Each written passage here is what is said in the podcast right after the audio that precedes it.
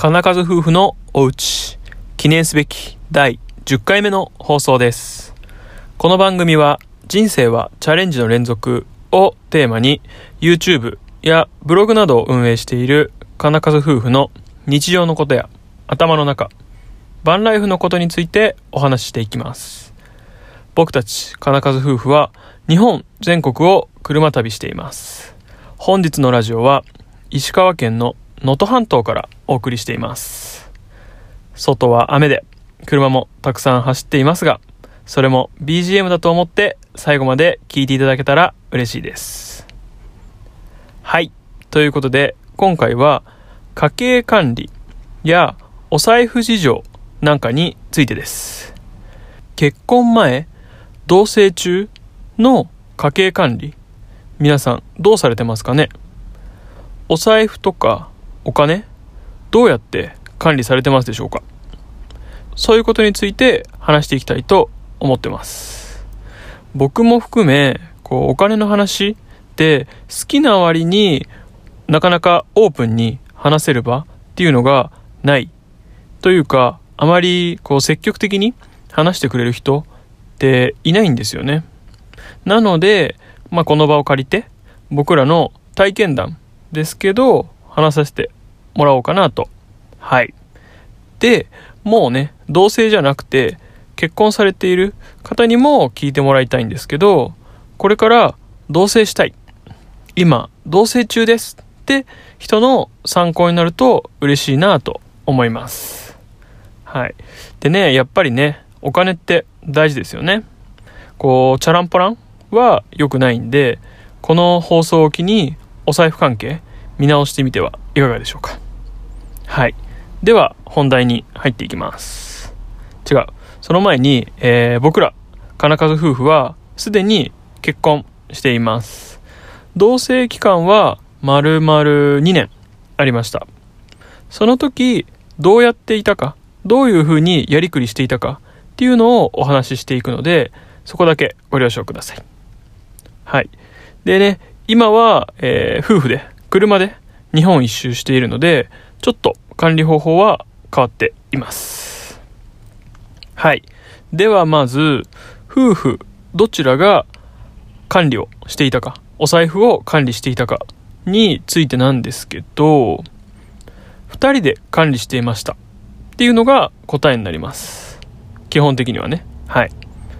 で、えー、同棲をしていたのが、えー、社会人4年目からの2年間なんですけど、あくまでも同棲なので、お財布はお互い別々に持ってました。ただ家計自体の把握とか管理に関しては2人でやってましたよっていう感じです。はい。まあ今月食費いくらだねとか光熱費こんぐらいいったねとかそういう風な感じ。はい。じゃあね来月どうしようかみたいな感じの話はよくしてました。はい。でじゃあお財布をね別々に持っていたならどうやって管理してたの？っていう話なんですけど毎月支払う項目を分担していた感じです。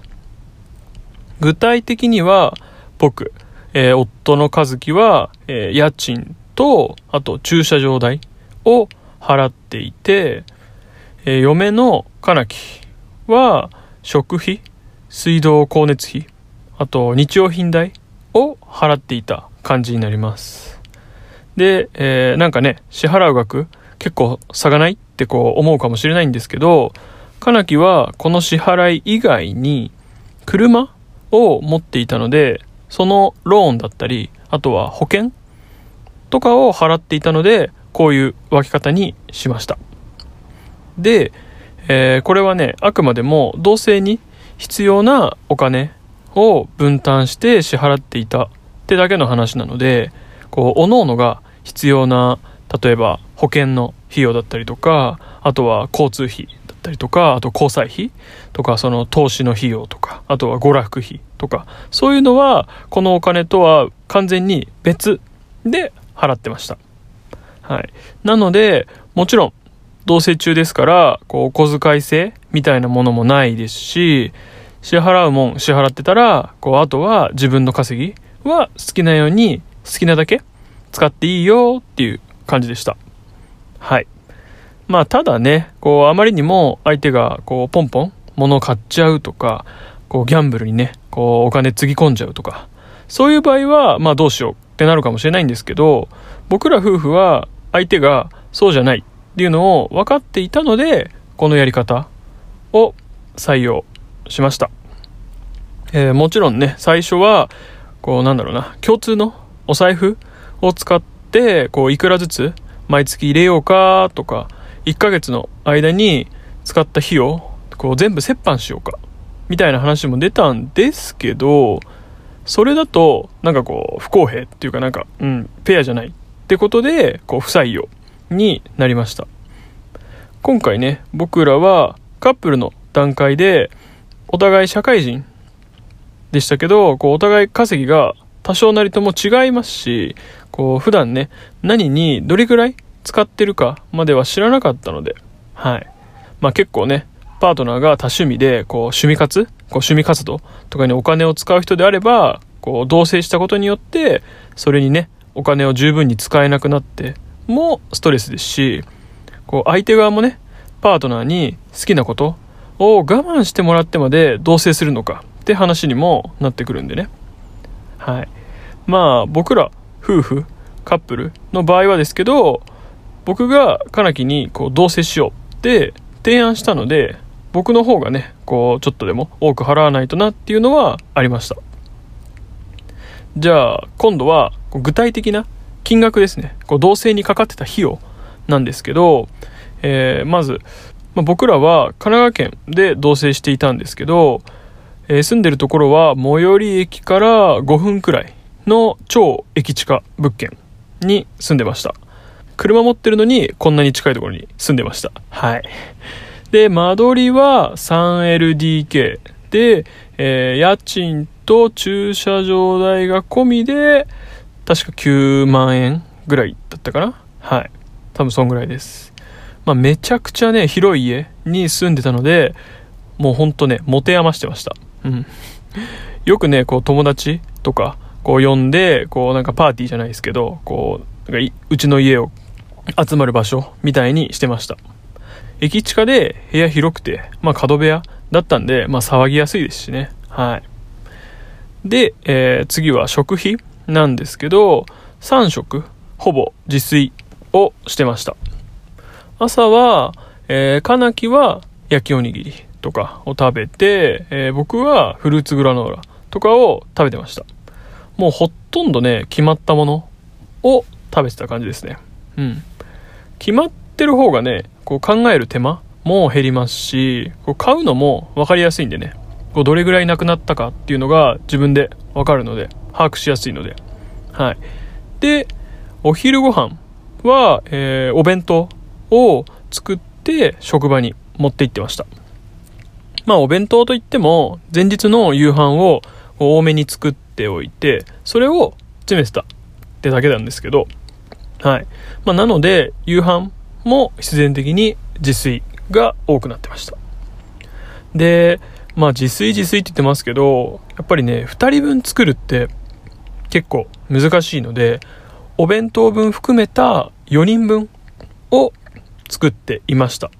そうすると材料も余らないですし、買う量もね、まあ多い方が買いやすかったりするんで、はい。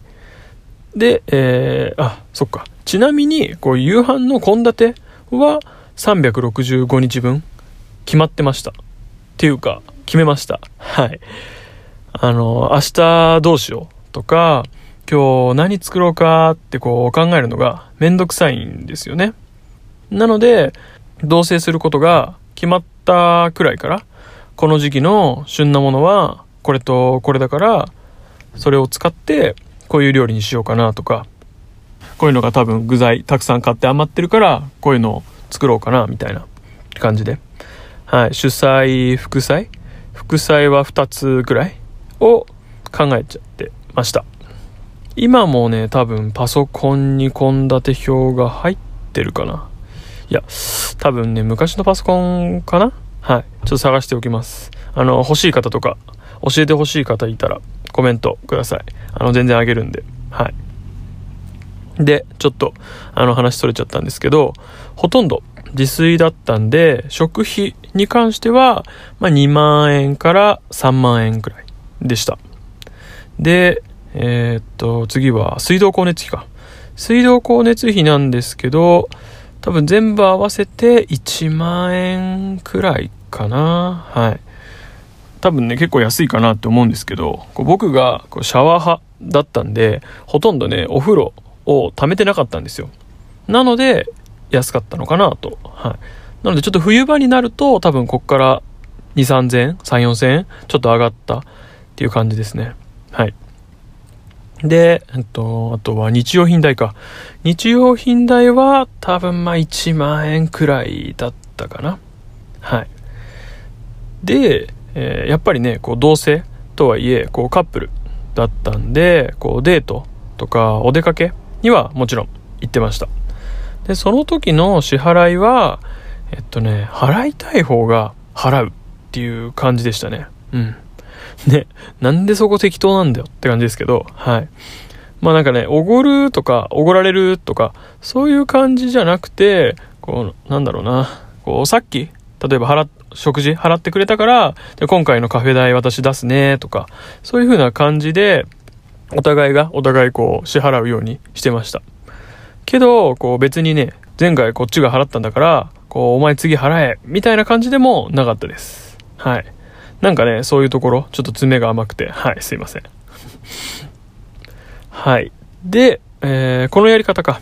採用する場合は、やっぱりね、カップルでしっかり話し合うことが大切ですね。うん。正直、こう、お互いの稼ぎとか年収とかは知らなかったんですけど、まあ、同業種だったんで、ある程度は分かってました。で、まあなんでこの分け方にしたかっていうと、まあ家賃とかこう駐車場代っていうのは固定なんですよね。はい。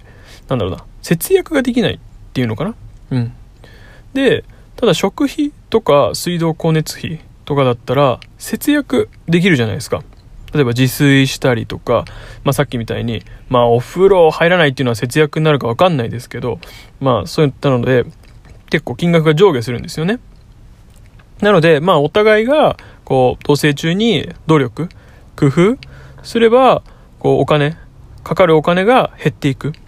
そうするとね、彼女、まあ、今は嫁ですけど、助かるかなっていうところで、こういう分け方をしてました。まあ、いろんなね、意見はあるかもしれないんですけど、まあ、なんだかんだ、このやり方が一番良かったかなと、はい、思います。で、まあね、この支出は俺払うわ。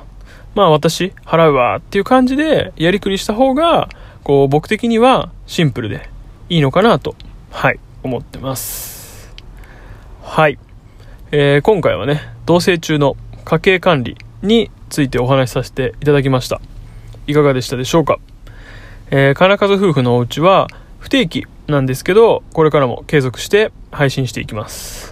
もしよかったらお好きなポッドキャストアプリやスタンド FM、あとは YouTube などをフォローしておいていただけると嬉しいです。